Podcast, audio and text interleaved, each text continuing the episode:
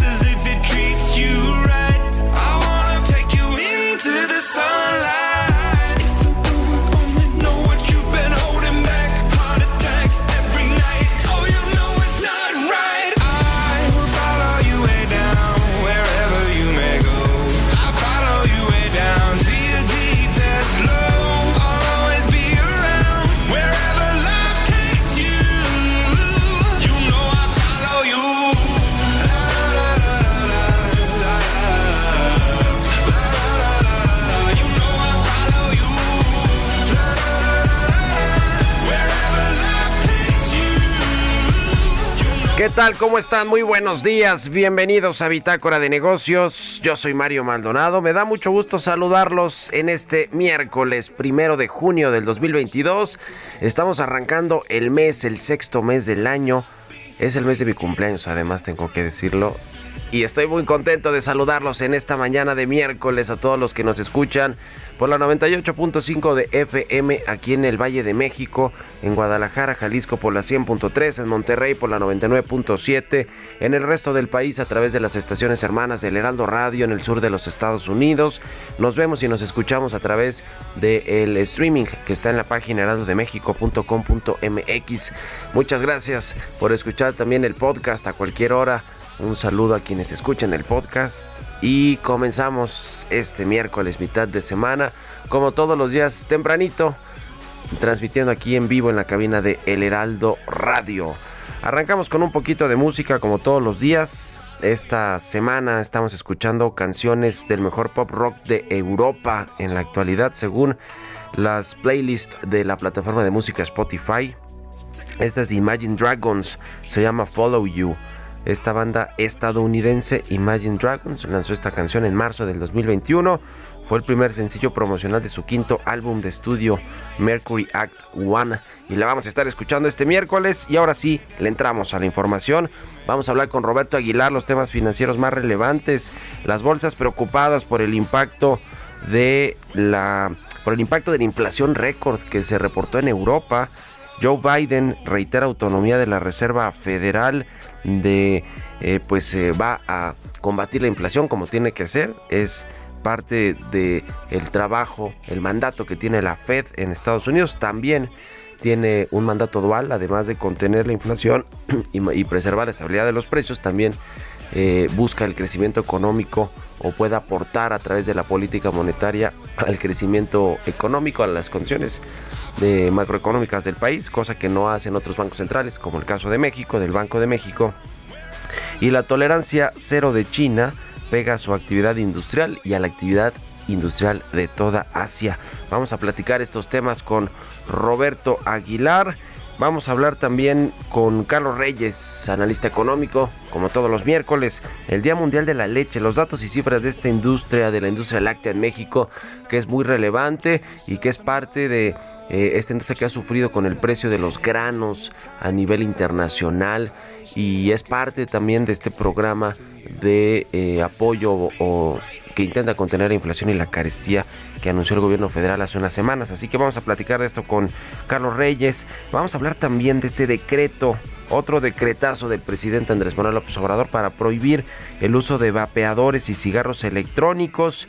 Vamos a platicarlo con la doctora Lorian Jiménez Fibi, jefa del Laboratorio de Genética Molecular de la UNAM y autora de dos libros que tienen que ver con la pandemia, con el COVID-19, con eh, eh, Hugo López Gatel. Y vamos a preguntarle de este tema porque parece ser que digamos, la intención es buena de que pues, no haya un mercado ilegal de, eh, de, estos vapeadores, cigarros electrónicos, que ha crecido muchísimo la venta, eso sí es, es una realidad el mercado de estos vapeadores, pero parece que de fondo pues no está a resolver un problema de salud pública, que es lo que supuestamente anunció ayer López Gatel y el presidente López Obrador. Vamos a entrar a los detalles de este decretazo de prohibir el uso de vapeadores y cigarros electrónicos en México. También hablaremos con Carlos Morales, director de Riesgo Soberano para Latinoamérica de Fitch Ratings, sobre la calificación de México, hasta cuándo se podrá mantener estable, eh, vaya, estable me refiero que no nos quiten el grado de inversión o que no nos rebajen la calificación, que por cierto Fitch la tiene apenas eh, un, un, peldaño arriba del grado de inversión, así que vamos a hablar de las condiciones crediticias de México. A propósito también del reporte de finanzas públicas del cuarto del primer trimestre, perdón, del primer cuatrimestre de este 2022, eh, donde también se dio a conocer cómo está la deuda pública de México. Vamos a entrarle al tema con Carlos Morales de Fitch Ratings y otras cosas que tienen que ver con Pemex, con Pemex, perdón, perdón, con Pemex y este plan de, de pago con, con proveedores le adeuda miles de millones de pesos a los proveedores petróleos mexicanos y no le quiere pagar. Y si nos da tiempo le entramos también al tema de Alito, el presidente del PRI, los audios de Laida Sansores, el audio que presentó ayer con Manuel Velasco, en fin, se va a poner bueno, así que quédense con nosotros aquí en Bitácora de Negocios en este miércoles y nos vamos al resumen de las noticias más importantes para comenzar este día con Jesús Espinosa.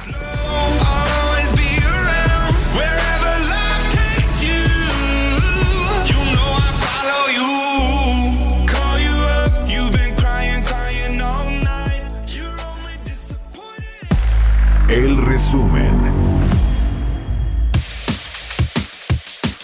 A través de un decreto firmado por el presidente Andrés Manuel López Obrador, México prohibió desde este martes el uso de vapeadores y cigarros electrónicos por los daños que causan a la salud. El subsecretario de Salud, Hugo López Gatel, aclaró que no existen formas seguras de consumo ni dosis saludables de tabaco. Los productos de tabaco son inseguros. Vapeadores, cigarrillos electrónicos, tabaco calentado o los productos convencionales. Pero es por esto que el presidente ha decidido emitir este nuevo decreto que ahora firmará que prohíbe ya no solo, como ya está en vigor, la importación y exportación, sino también la circulación y la comercialización de estos nocivos productos en el interior de la República. Y en el marco del Día Mundial sin Tabaco, la Organización Mundial de la Salud premió al presidente Andrés Manuel López Obrador por los esfuerzos de su gobierno para restringir el consumo de esta droga en México. La American Chamber of Commerce México estimó que la economía mexicana crecerá 1.8% al cierre de este año, impulsada por el aumento en las exportaciones hacia Estados Unidos, principalmente del sector automotriz. El presidente de los Estados Unidos, Joe Biden, prometió este martes que no tratará de influir en las decisiones de la Reserva Federal, como sí han hecho varios presidentes a lo largo de la historia, especialmente cuando la inflación ha estado disparada como ahora. Bitácora de negocios en El Heraldo Radio. editorial.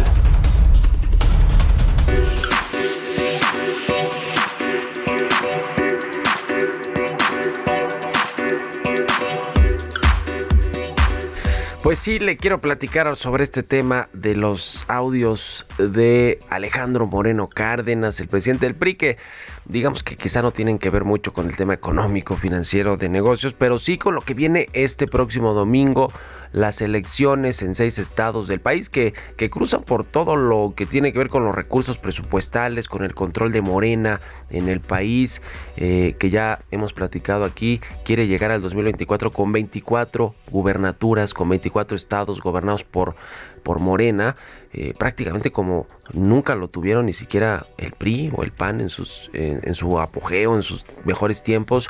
Eso es lo que quiere Morena y para eso, bueno, tendrá que ganar por lo menos cinco de las seis que se van a votar este domingo y luego pasar la aduana del 2023 del Estado de México y de Coahuila, que se votan allí, eh, se renuevan las gubernaturas el próximo año de cara al 2024, que es la elección presidencial. Es importante este tema de la guerra sucia eh, entre el presidente del PRI, que ayer pues eh, hizo, hizo, una conferencia de prensa Alejandro Moreno Cárdenas, Alito, para denunciar presiones del gobierno federal, supuestamente una conversación con Manuel Velasco, el exgobernador de Chiapas y actual senador del Partido Verde Ecologista, donde pues se habla de un supuesto eh, no acuerdo, sino más bien eh, un mensaje que le envía de parte del gobierno, de parte supuestamente del secretario de Gobernación, Adán Augusto López, para decirle que o votaba o convencía a los diputados del PRI de votar a favor de la reforma eléctrica o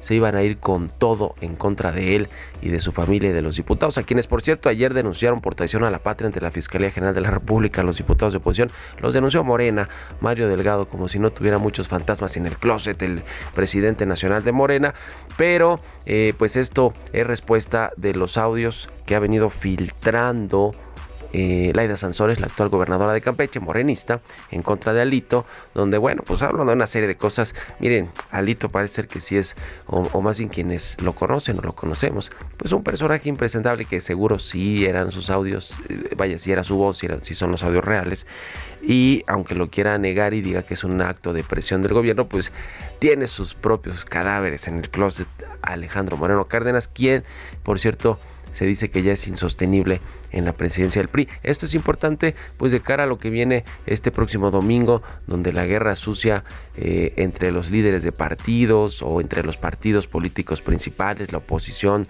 PAN, PRI, PRD contra Morena y los partidos aliados, pues parece que se torna cada vez más violenta, esa es la realidad y espérense a lo que va a venir hacia el 2024. Es un tema preocupante que pues la política los eh, actores políticos o la clase política, que es un decir porque de clase no tiene nada, pues que se estén peleando de esta manera, como si no tuviéramos tantos problemas económicos, eh, pues eh, financieros, sociales, de inseguridad con el narcotráfico y con los dichos del presidente. Así que ya veremos qué sucede este domingo. No es bueno que haya esta guerra sucia entre los políticos. ¿Ustedes qué opinan? Escríbanme en Twitter, arroba Mario Mal y en la cuenta arroba Heraldo de México. Economía y mercados. Roberto Aguilar ya está aquí en la cabina del Heraldo Radio. Mi querido Robert, buenos días. ¿Cómo estás, Mario? Me da mucho gusto saludarte a ti y a todos nuestros amigos. Fíjate que todavía la resaca del dato de la inflación del día de ayer en Europa pues afecta a los mercados, especialmente a los de Asia, pero también elevó las preocupaciones acerca del aumento de estos costos de alimentos y energía que pues eh, podrían tener un impacto también generalizado en otros países. Así es que si pensábamos, o algunos pensaban que ya se había tocado el pico máximo de la inflación, pues pareciera que todavía hay señales que dicen lo contrario. También te comento que la actividad de las fábricas de Asia se frenó en mayo, ya que las duras restricciones de China para detener el coronavirus siguieron perturbando las cadenas de suministro y frenando la demanda, lo que agravó los problemas de algunas economías de la región, ya sometidas a la presión de los crecientes costos de las materias primas. Los fabricantes frenaron su actividad el mes pasado desde Japón a Taiwán y Malasia, según mostraron justamente las encuestas eh, empresariales, los PMI, que se dieron a conocer justamente este día, y es una señal del reto que, al que se enfrentan los dirigentes de los bancos centrales para combatir la inflación con una política monetaria más restrictiva sin paralizar el crecimiento. Y bueno, ya Shanghái hace unas horas ya volvió a la vida después de dos meses de duro aislamiento bajo un implacable confinamiento por el COVID-19 lo que permitía que los vehículos circularan de nuevo y la gente abarrotara trenes y autobuses para volver al trabajo, con la esperanza de no volver a pasar por un calvario similar. Los 25 millones de residentes de la ciudad más grande y cosmopolita de China soportaron dos meses de frustración, estrés mental y pérdidas económicas, pero bueno, también todavía no están del otro lado, todavía tienen temor de que cualquier movimiento o señal pues pudiera regresar estas restricciones. Ya lo comentaba Jesús justamente en el resumen. Ayer el presidente Joe Biden se reunió justamente con el presidente de la Reserva Federal, Jerome Powell. Había mucha expectativa sobre esta reunión, Mario, eh, pero bueno, pues ahí lo que hizo fue refrendar justamente la autonomía del Banco Central y bueno, también eh, abordaron el combate a la inflación eh, el mandatario demócrata Powell y el secretario del Tesoro Janet Yellen se reunieron también en la oficina oval de la Casa Blanca para hablar de la principal prioridad del Ejecutivo, responder a la inflación para lograr la transición de una economía en reactivación a una en crecimiento sostenido y duradero. Mira, vaya qué diferencias, ¿no? Acá se reúnen, bueno, no sé si reúnen, más bien a través de los mensajes el presidente te acordarás que le pedía al gobernador del Banco de México que le diera algo de las de los remanentes cambiarios que pues nunca nunca existieron porque al final del día no se generaron. Y bueno también te comento que el subsecretario del Tesoro de Estados Unidos dijo que el gobierno del presidente Joe Biden eh, sí está considerando Mario la posibilidad de recortar algunos aranceles a productos chinos pero necesita eh, equilibrar los objetivos de corto plazo de reducción de, de precios con la necesidad en el largo plazo para hacer frente a la competencia desleal de China. Hay que recordar que justamente Donald Trump entre, entre 2018 y 2019 pues aplicó sendos eh, pues impuestos de hasta 25% de aranceles a algunas mercancías justamente provenientes de China, acusándola pues de, que había una desventaja y del, de este déficit comercial tan grande de Estados Unidos. Mira, también interesante porque casi 10 veces más turistas visitaron España en abril, esto en comparación con el mismo mes de hace un año gastando una cantidad cercana a la que gastaron los visitantes extranjeros antes de la pandemia de COVID-19. Bueno, es interesante porque tú sabes que España es muy dependiente justamente del turismo. De hecho, el sector turístico, Mario, representaba 12% de su economía antes de la pandemia, pero bueno, se paralizó junto con los viajes internacionales a mediados de este año. A partir del 2021 inició un accidentado camino hacia la recuperación a medida que estos que eso, esos frenos se fueron suavizando. En abril visitaron al país 6.1 millones de turistas. Impresionante lo que está sucediendo justamente con los datos en España. Y también el tipo de cambio, Mario, pues ya este, un poquito más estable. Tuvo un mes envidiable, eso sí. Está cotizando en estos momentos en 19.68. Con esto tenemos ya una, eh, pues una ganancia acumulada en el año de 4%. Pero bueno, pues al final te decía yo, no fue la moneda emergente que más eh, se recuperó en el mes, esa la encabezó justamente el rublo ruso, pero bueno, México, el peso mexicano estuvo entre las cinco que más se revaluaron justamente en el mes que acaba de terminar, Mario. Buenísimo, mi querido Robert, pues sí, un peso fortachón y qué bueno porque ha servido la política monetaria del Banco de México y además las condiciones eh, macroeconómicas y financieras de México también pues le dan solidez a la moneda mexicana. Obviamente tiene que ver más con el dólar que con lo que pasa en México, pero le ha dado una ayudadita a todo esto. Por supuesto.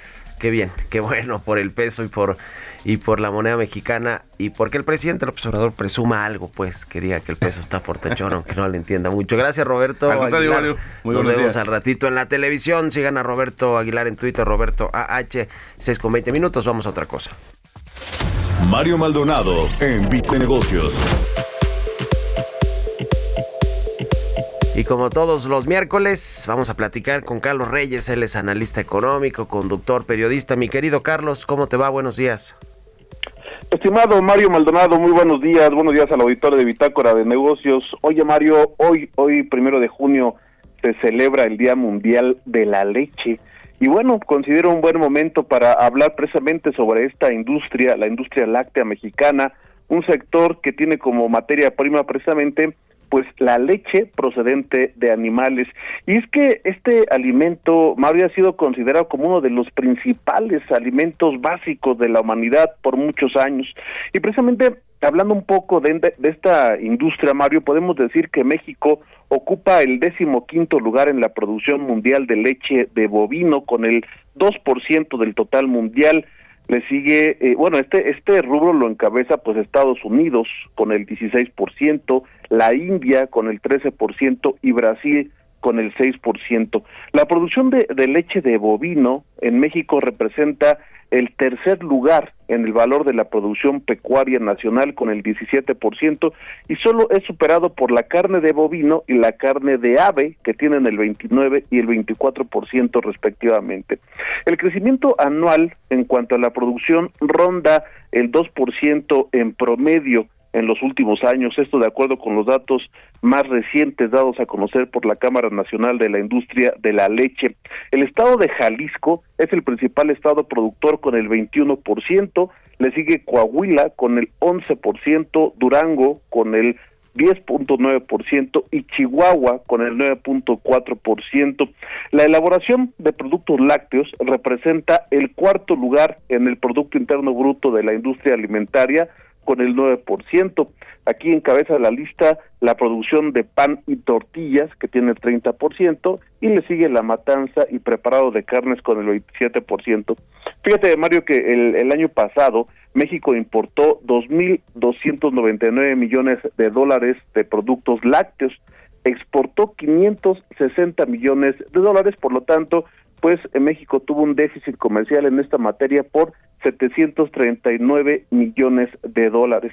en este caso, la, la leche descremada en polvo representó el 40% del valor total de las importaciones de lácteos. A esta le siguen los quesos con el 24% y los llamados lactosueros con el 6%. Tres cuartas partes de las importaciones de lácteos en cuanto al valor provienen, bueno, pues básicamente de los Estados Unidos, país que provee a México en su mayoría de, leche descremada en polvo y quesos. También eh, importamos de Nueva Zelanda y de Irlanda, son, digamos, los tres países que más nos proveen de estos productos.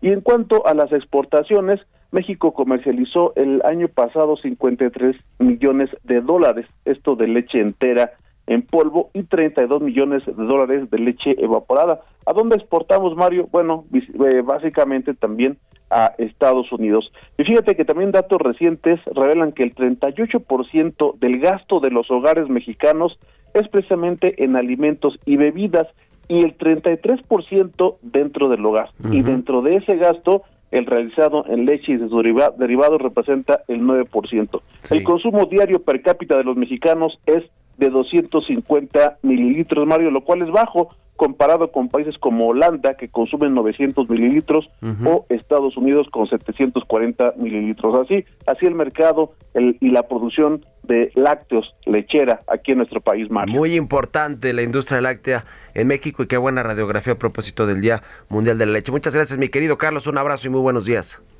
Buenos días, Mario. C. Reyes Noticias en Twitter. Vamos a la pausa, ya volvemos. Continuamos en un momento con la información más relevante del mundo financiero en Bitácora de Negocios con Mario Maldonado. Regresamos.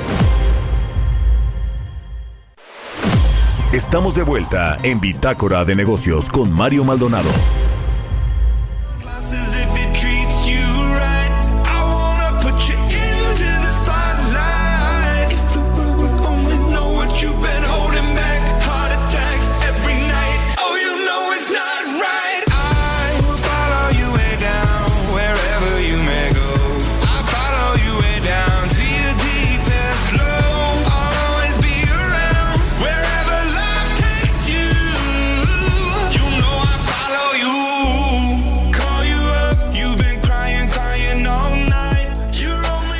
Estamos de regreso aquí en Bitácora de Negocios. Son las 6 de la mañana con 31 minutos, tiempo del centro de México. Y regresamos escuchando un poco de música antes de irnos con la segunda parte de la información. Estamos escuchando canciones del el mejor pop rock de Europa en la actualidad, según la plataforma Spotify, según algunas playlists de esta plataforma Spotify. Y esta es de Imagine Dragons, una banda estadounidense que lanzó esta canción, Follow You en marzo del 2021 y la estamos escuchando este miércoles aquí en Bitácora de Negocios. Vámonos con el segundo resumen de noticias con Jesús Espinosa.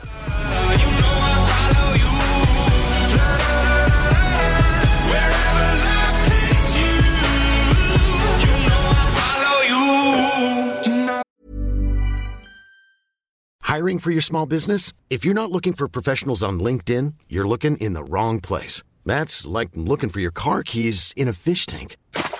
LinkedIn helps you hire professionals you can't find anywhere else, even those who aren't actively searching for a new job but might be open to the perfect role. In a given month, over 70% of LinkedIn users don't even visit other leading job sites. So start looking in the right place. With LinkedIn, you can hire professionals like a professional. Post your free job on linkedin.com slash people today.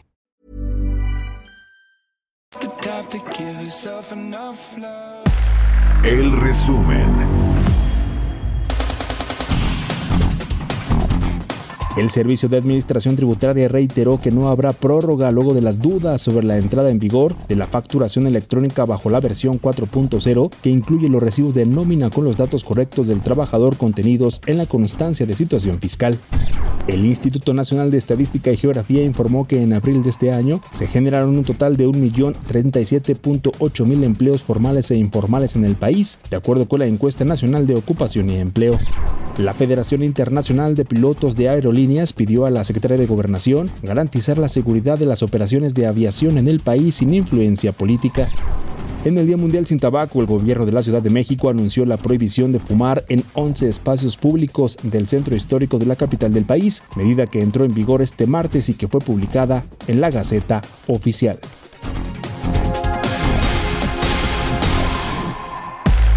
Entrevista.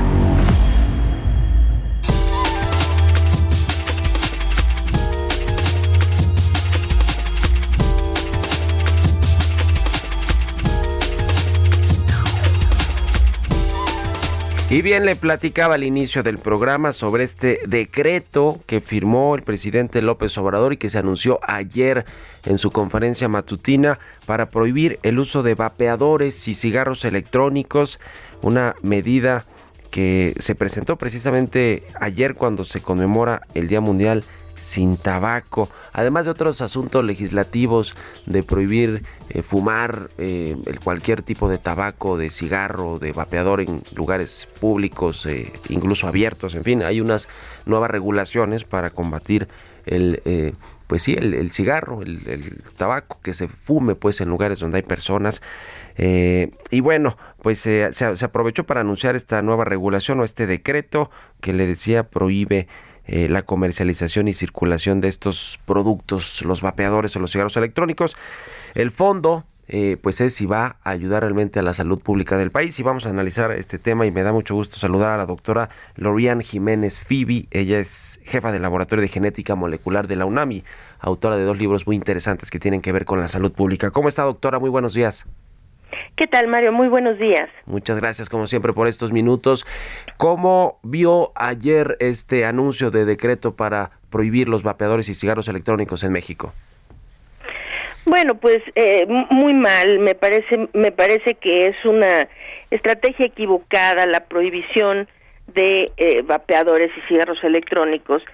Si bien, desde luego, eh, pues ni el tabaco ni los vapeadores ni nada, nadie está sugiriendo que, que, que, sean positivos, ¿no?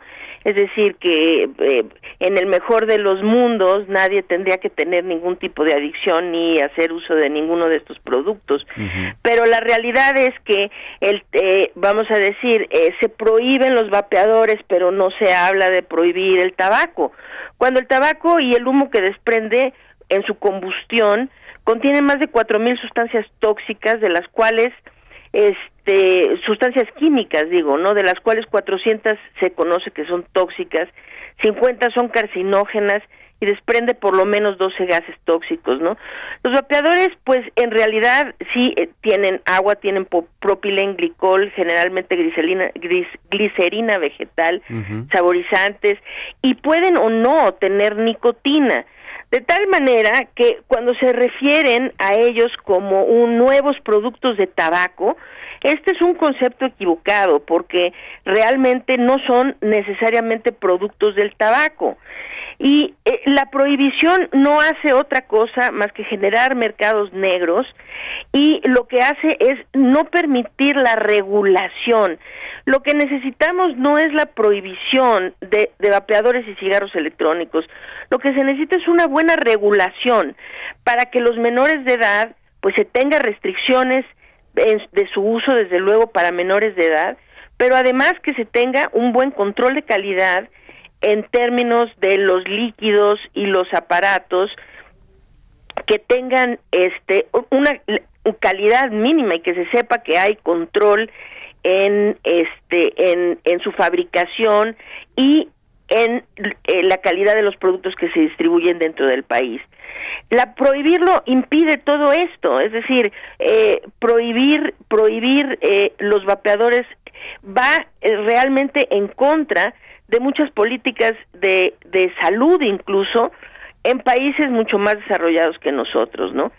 Para dar, Mario, un ejemplo, vamos a decir, Reino Unido, Nueva Zelanda y Francia son países en donde han incorporado, de hecho, el uso de los vapeadores en, en sustitución del tabaco, claro, en sus políticas oficiales contra el tabaquismo, porque eh, este vapear muchas veces puede ser el puente o el vínculo para dejar de fumar que es mucho más nocivo, desde luego, que vapear, ¿no? Sí. Entonces, vamos a decir, en Reino Unido, de hecho, en los hospitales se pueden comprar vapeadores bajo prescripción médica para, para las personas que están intentando dejar de fumar. Creo que vamos en contra, eh, eh esta prohibición, eh, lejos de favorecer la salud, creo que es una prohibición que favorece el mercado negro, y este la falta de regulación de estos productos. Pues sí, habrá un mercado negro sin duda alguna con esta prohibición, este decreto para prohibir el, cigarro electrónico y los vapeadores. Ahora, eh, hay una marca de tabaco, de cigarros muy grande, la principal en el mundo, que también está eh, buscando eh, pues eh, llevar a, sus eh, pues a sus clientes a los fumadores a otro tipo de cigarro electrónico que sí contiene digamos el tabaco ya no se quema como de forma tradicional un cigarro y en teoría pues es menos dañino que un, que un cigarro normal. Esos entrarían también en este decreto doctora esos ese tipo de cigarros electrónicos de esta marca grandota del mundial pues sí, sí, de, acuerdo con el con el decreto de ayer, de, ayer sí entrarían todos los que son vapeadores y cigarros electrónicos en todas sus modalidades. Entonces, este, sí, estos también también entrarían, ¿no?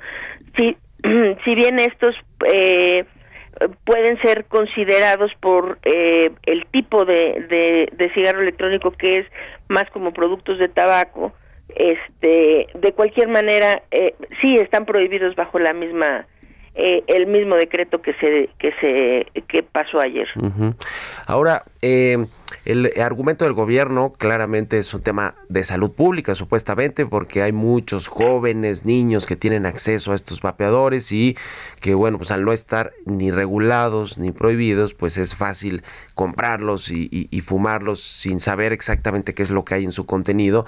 Eh, eh, ese es el argumento, pero eh, pues el, el, cigarro sí tiene muchas regulaciones, hay estos pictogramas en las cajetillas, etcétera, pero también está disponible prácticamente para pues para todos, ¿no? Es decir, cualquier persona mayor de edad puede ir a cualquier tienda de conveniencia, tienda de la esquina, autoservicio, supermercado y adquirir una caja de cigarros y parece ser que el consumo de cigarros, a pesar de las regulaciones, pues tampoco ha disminuido, es decir, sigue siendo un gran problema de salud pública el tabaquismo.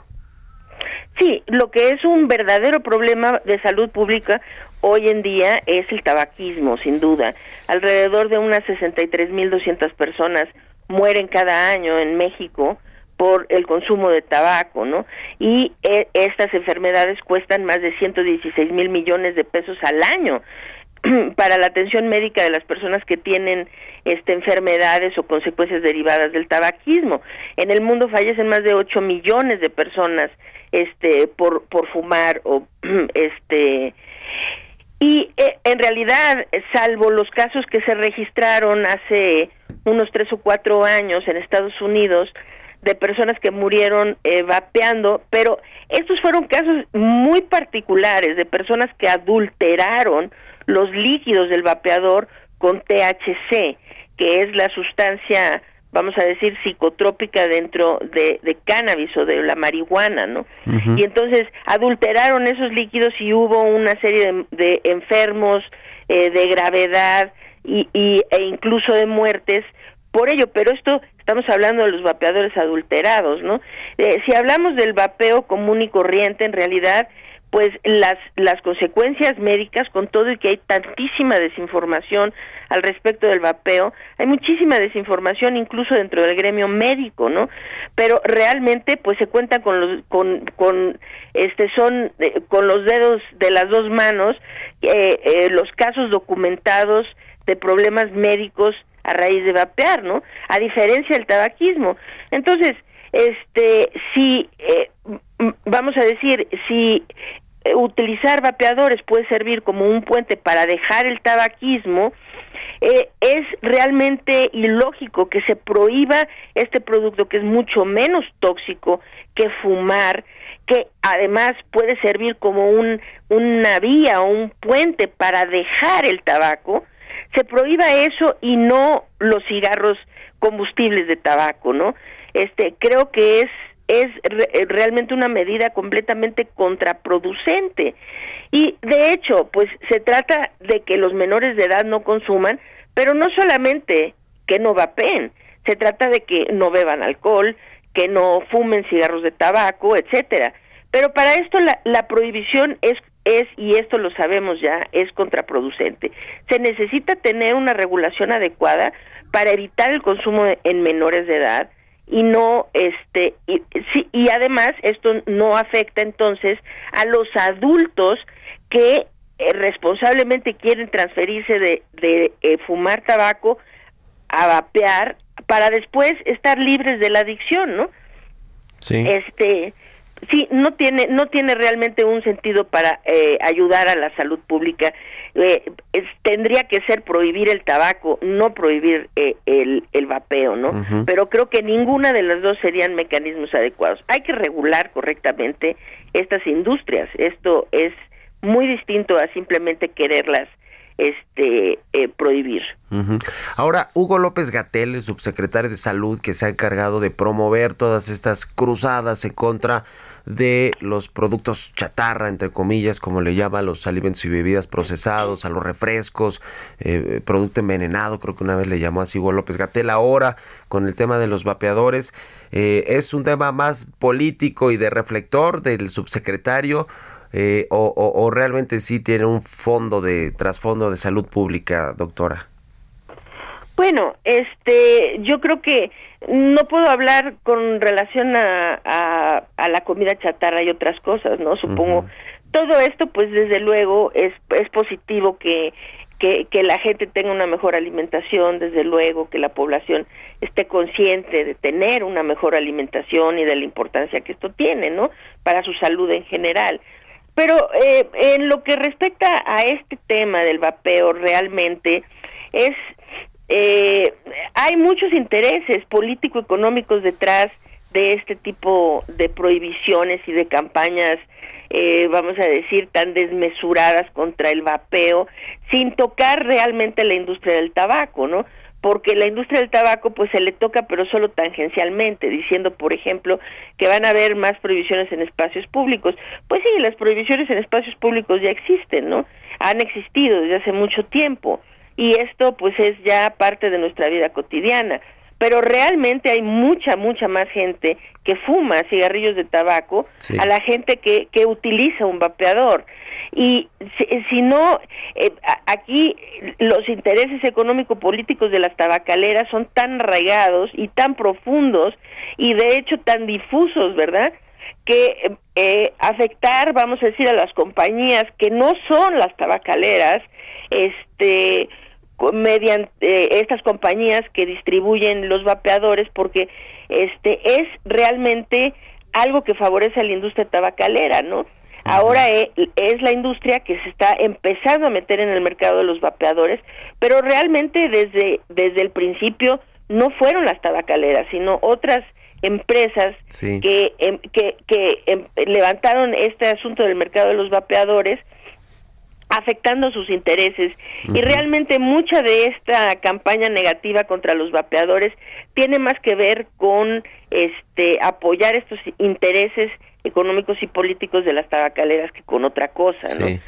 Entonces, pues sí, así parece eh, esta campaña desmesurada del subsecretario contra los vapeadores. Así está el tema. Vamos a seguirlo platicando y le agradezco mucho estos minutos, doctora Lorian Jiménez Fibi, jefa del Laboratorio de Genética Molecular de la UNAM. Gracias por estos minutos y buenos días. Muy buenos días, Mario. Al contrario, gracias por la invitación. 6 con 46, vamos con las historias empresariales. Historias empresariales.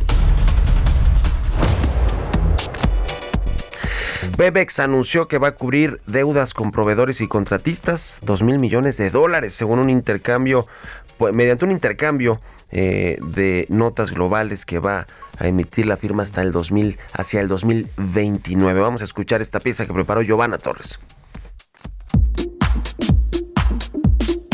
Como parte de su programa de financiamiento para pago a proveedores, Pemex informó que estructuró un mecanismo de intercambio de deuda comercial por deuda financiera, el cual representa una oportunidad para acelerar el pago a proveedores y contratistas de las empresas productivas subsidiarias de Pemex. Se trata de una operación de manejo de pasivos a través de la cual proveedores y contratistas podrán intercambiar pasivos comerciales de las empresas productivas subsidiarias por pasivos financieros de Pemex. La operación cubrirá pasivos por un monto alrededor de 2 mil millones de dólares, lo que permitirá dar liquidez a dichos proveedores y contratistas. Este mecanismo financiero busca ofrecer a esos proveedores y contratistas una alternativa para agilizar la obtención de liquidez, señaló la empresa que dirige Octavio Romero Oropesa. Para esta operación, se estableció un proceso por el cual los proveedores con montos superiores a 5 millones de dólares en facturas podían entrar voluntariamente en un programa de reconocimiento de obligaciones y pago de facturas elegibles. Se acordó un intercambio par por par de facturas comerciales por notas globales de Pemex con un cupón de 8.75% y vencimiento en 2029. Pemex detalló que aquellos proveedores y contratistas que decidan no participar en el proceso de remercadeo podrán mantener sus notas. Con información de Berardo Martínez para Bitácora de Negocios, Giovanna Torres. Mario Maldonado en Bitácora de Negocios. Y vamos a platicar, le decía con Carlos Morales, director de riesgo soberano en Latinoamérica de Fitch Ratings. ¿Cómo estás, Carlos? Muy buenos días. Muy buenos días, muy bien, muchas gracias. Un gusto estar con ustedes. Gracias por estos minutos. Y tuvieron un evento que se llama Fitch on México, on México 2022, y allí se habló del tema obviamente de la calificación soberana que recientemente pues la dejaron en triple B menos perspectiva, estable y no se ve que pueda modificarse en el corto plazo. Platícanos de las condiciones eh, financieras que tiene México, que por cierto acaba de reportar eh, también el, el primer cuatrimestre del año y reportó ahí la deuda pública, Carlos.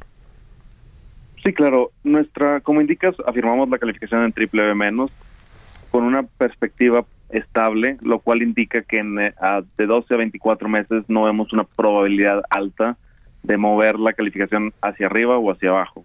Lo que estamos viendo es estabilidad y continuidad en la política fiscal con déficits reducidos que limitan eh, riesgos hacia la alta de la deuda pública, sin embargo, preocupaciones sobre el crecimiento económico que están por debajo de países en condiciones similares a México.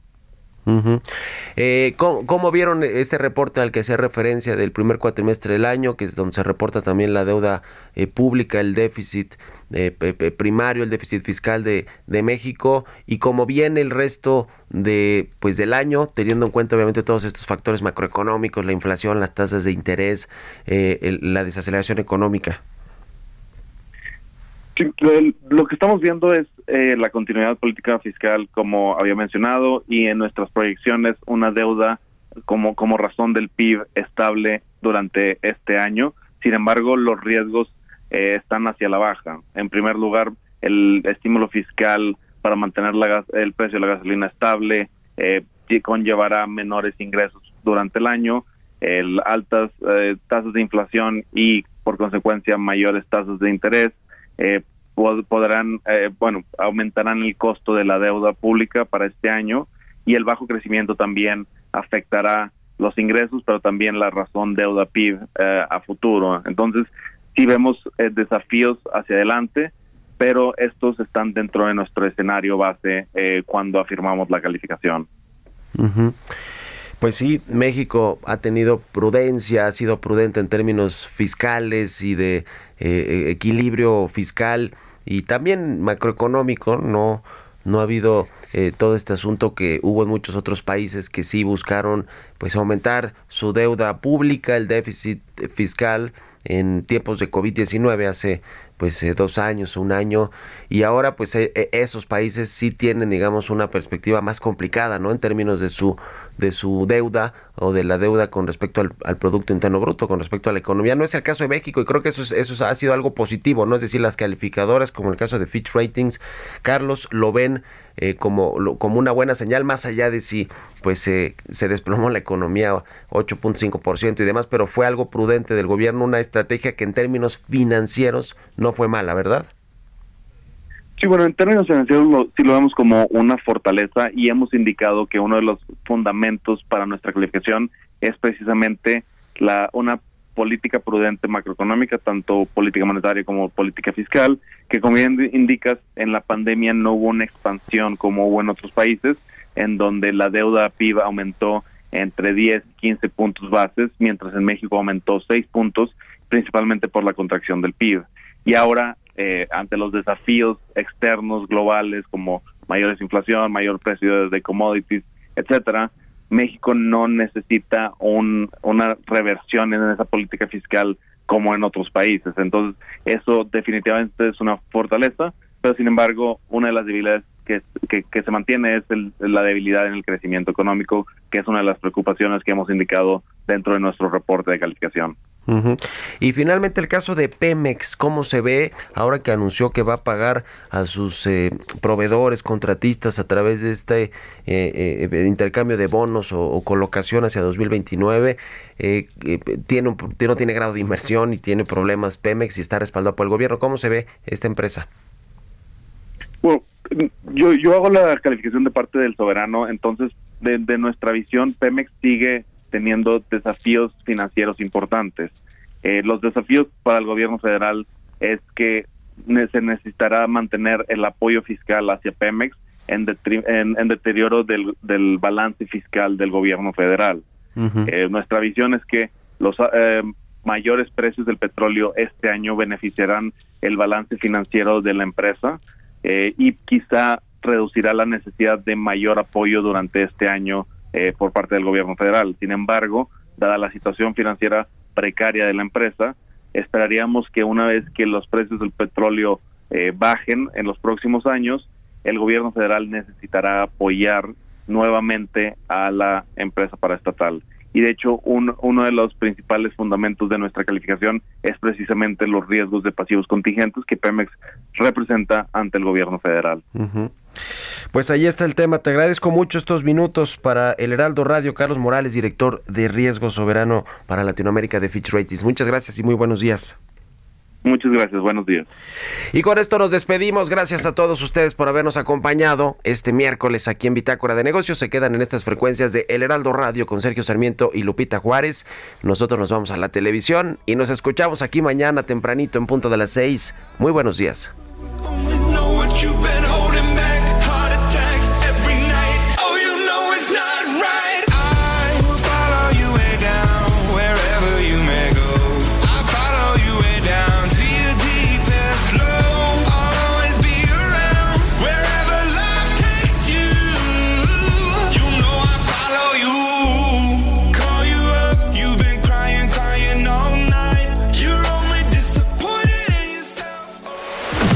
Fue Bitácora de Negocios con Mario Maldonado, donde la H suena y ahora también se escucha. Una estación de Heraldo Media Group.